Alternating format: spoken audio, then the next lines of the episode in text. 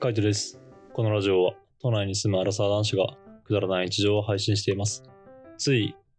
この間、えーこの間と昨日ですかね、会社の飲み会がありました。まあ、会社の飲み会だったんで、あの割と人数が多い飲み会だったんですけど、俺は割と幹事を頼まれることが多くて、まあ、多いし、まあ、自分からね、割とあの率先して、なんだろう、忘年会だったりとか、新年会だったりとか、あとは新入社員歓迎会とか、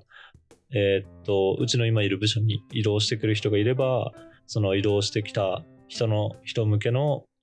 転入者歓迎会みたいな、なんかそういうのを企画したりします。自分自身がそういうのを企画したり声をかけたりするっていうんで、まあ一応幹事をやることが多いんですね。で、幹事を、今回も、えー幹事をやったんですけども、結構大変だったなっていうか、やっぱ改めてやってみて、すげえ、あの、幹事やるのってこう、うん、は、なんだろうな。あの、ハードルじゃないけども、仕事量が多いっていうかね、普通の普段の仕事にその幹事をやるっていうのは結構しんどいなっていうのをちょっと改めて感じました。まあ、ちょうど自分自身があの仕事が忙しいっていう時期と重なってたっていうのもあるかもしれないですけど、なんか仕事を夜10時とか、そんぐらいまでやってる中で、店のことも考えなきゃいけないとか、で、今回は送別会があったんでね、あの、転出する人、移動する人に向けたプレゼントをなんか考えなきゃいけないとか、かそういうのをこういろいろ考えたりとかしてたら、割とプライベートの時間とかもなんかそういうのを気にしなきゃいけなかったり、あとは、その仕事中とかでもね、あの、どうしようかな、みたいな、こう、頭の片隅に、こう、ぼんやりと残るっていうか、すぐにもう決めて物を頼んじゃうとか、あの、買いに行くとかっていう風にすればいいんだけども、なんかこう、どうしようかなって悩んでる間とか、いつまでに頼めばいいのかなとか、そろそろ決めない、決めないとな、みたいな、そんな感じで悩んでる時間が、あの、長いと、長ければ長いほど、やっぱしんどいなっていう風には思います。人数とかもね、こうパッと決まればいいですけどね、参加する人数とか、なかなかそう、あの、すぐに決まらない時とかは、どうしても、どこの店を取ればいいのかなとか、そういうのも結構気にしたりとかするので、ちょっと、やっぱ幹事は負担が大きいんだなっていうのはやっぱ改めて感じました。まあだからこそね、あの、今の職場なんかは、新入社員とかじゃなくて、もう10年以上、俺よりも働いてる人とかいっぱいいるし、そうでなくても、7年目とか8年目とか、そんぐらいの人ばっかなので、幹事をやる大変さみたいなのは多分、みんなある程度通ってきてるんですよね。だからこそ、あの、すごいありがとうとかお疲れ様とかっていうのは言ってくるんで、まあありがたいなっていうふうに思いますし、とても協力的なので、幹事としては、そういう集約をしたりとか、そういうのはいろいろ大変だけども、あの、楽は楽、楽っていうか、うん、あのちょっとは助かるなっていう感じですね。いかに、あの、幹事のそのフォローをしてくれる人がいるかっていうのが大事ですよね。なんか仕事もそうかもしれないけども、幹事をやっぱ一人で、うんと、背負い込みすぎないっていうか、自分自身で抱え込みすぎないようにした方がいいのかなっていうふうに思いました。うちの職場自体は結構人が多いので、その人の集約、えっ、と、出席人数の集約だったりとか、あとはお金の集約みたいな、そういうのも、あの、幹事会みたいなのを作って、ある程度そのグループで集めるようにしてます。で当日のあの、お店の予約とか、あとはあの時間進行とかそういう流れとかは、まあね、あの誰か一人が代表してとか、支払いとかも誰か一人が代表してみたいな感じになりますけど、せめて集金とかそういうところだけこう調整できれば、まあすごい楽かなっていうふうに思います。集金とかも昔は、なんだろうな、飲み会とかの時、あの、普通に飲んだ後とかにね、集めてたんですね、お金を。でも飲んだ後に集めるのって、やっぱ、みんな酔っ払ってるからなのか、全然こう、集まらないというか、まあ俺も酔っ払ってるしね、あの、後から集めるのってめっちゃ大変なんですよね。で、最初だったら、まだみんなあの、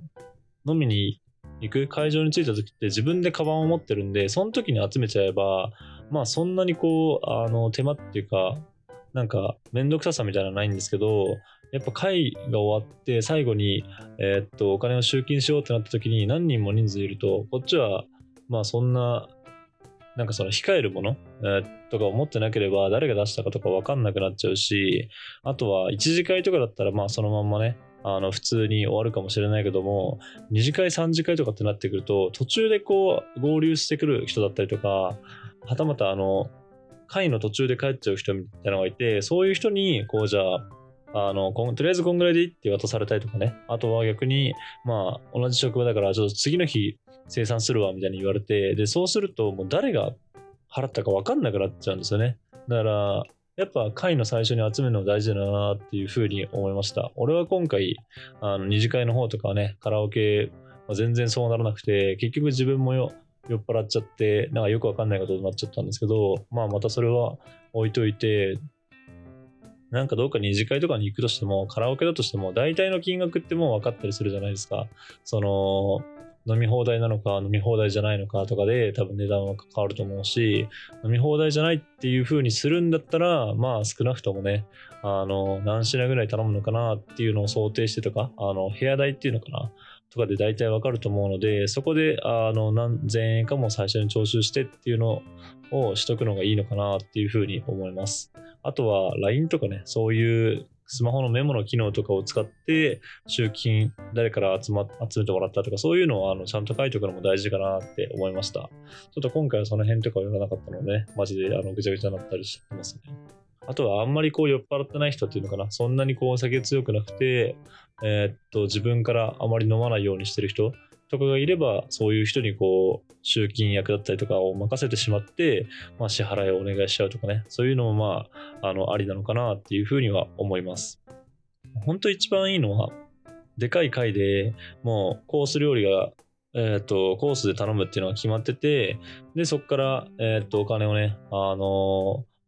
弾き出せる何人分、えー、人数分で1人4000円とかそういうふうに決められる回であればもう最初に、えーと、お昼とかその何日か前に集めちゃうっていうのも手なのかなっていうふうに思います。仕事の飲み会だったらさすがにこう当日まあ、バックレるってことはないと思うんですけど、体調不良でキャンセルとかね、そういうことはあるかもしれないけども、まあ、バックレるとかはないと思うんですけどね、そうじゃなくても、やっぱあの、会の時に、会の一番最初、せめて一番最初に集めるか、そうじゃなければ、あの、お昼だったりとか、会が始まる事前に、あの、余裕がある時に集めやすいタイミングで集金とかをしちゃうのが楽かなっていうふうに思いました。結局ね、関連が一番その辺大変ですからね。なんか、自分が例えば集金とかをミスって損をするだけだったらいいかもしれないけど、この人からもらって、この人からもらってないってなると、なんだろうな、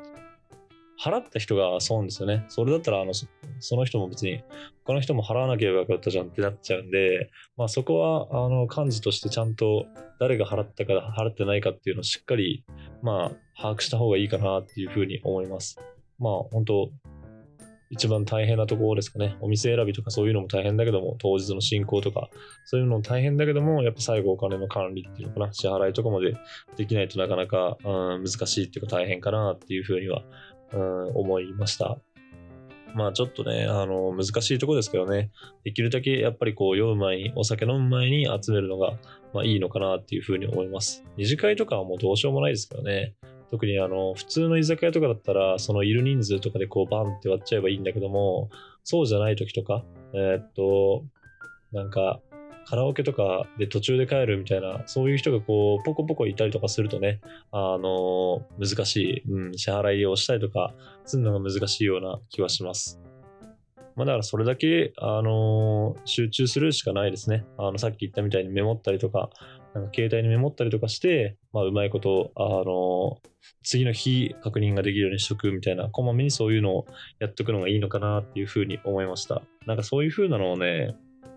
割とこう経験はしてるはずなんですけどね、毎回毎回ここ忘れちゃうんですよね。ああ、わかりましたとかって言って、そのまんま、あの、誰かから話しかけられたりとかすると、そこがすぐすっぽ抜けちゃってみたいな。自分の記憶に頼ったところで、やっぱあの、覚えてるのに限りがあったりするので、ちょっと難しいですよね。あの、いくらもらったとかそういうのを考えておくのって、まあ、あの、厳しいな、うん、難しいなっていうふうに思います。まあ、ただ、そこさえクリアしちゃえば、あのちゃんとメモってとかするっていうのをクリアしちゃえば、そんなに、あの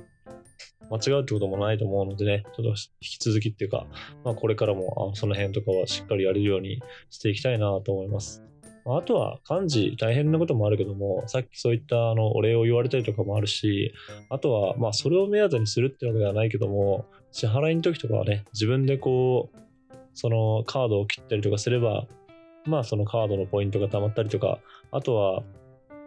もうそもそもこう予約するとき、お店を予約するときに、人数かける何百円みたいな、えっと、グルナビとかなんかは、人数かける50ポイントとか100ポイントとか200ポイントとかね、そういう感じで、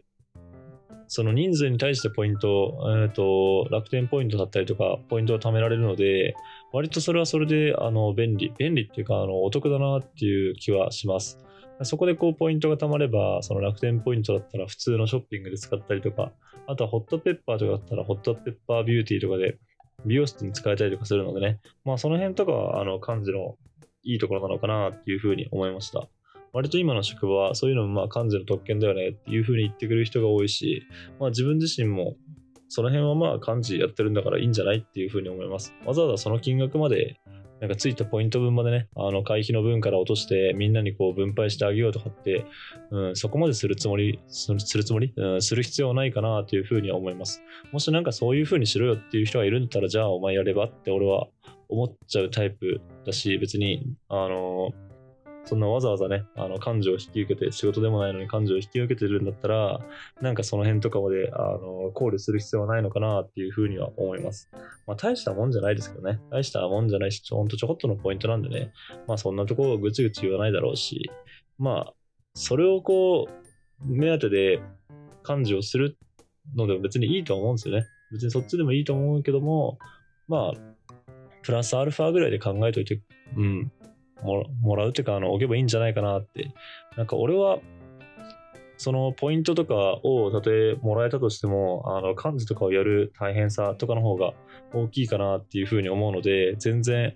やれ、やってくれるっていう人がいるんだったらお願いしたいですね。まあ、あの、手伝いはするけどね、当日なんかできないこととか、あの、司会とかそういうことのなんか手伝いとかをするにしても、やっぱお店選びだったり、その管理、何人来るとか、途中でこう、お店を予約して15人とかっていう風に予約した後でもなんか2、3人来れなくなったりとか、あとはもう1人増えたりとかみたいな、そういう人数管理とかもね、大変だったり、集金したお金の管理とかも、やっぱ不安になったりとかするところなんで、あの、任せられるなら任したいですね。まあそんな感じで結構ね、あの、いろいろ大変なこととか多いですけども、一応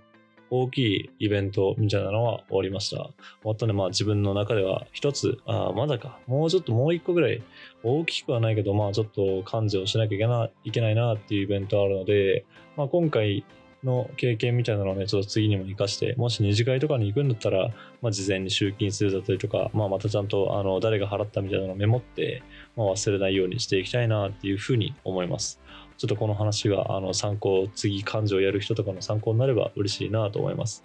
はい。じゃあ今日はこの辺で。バイバーイ。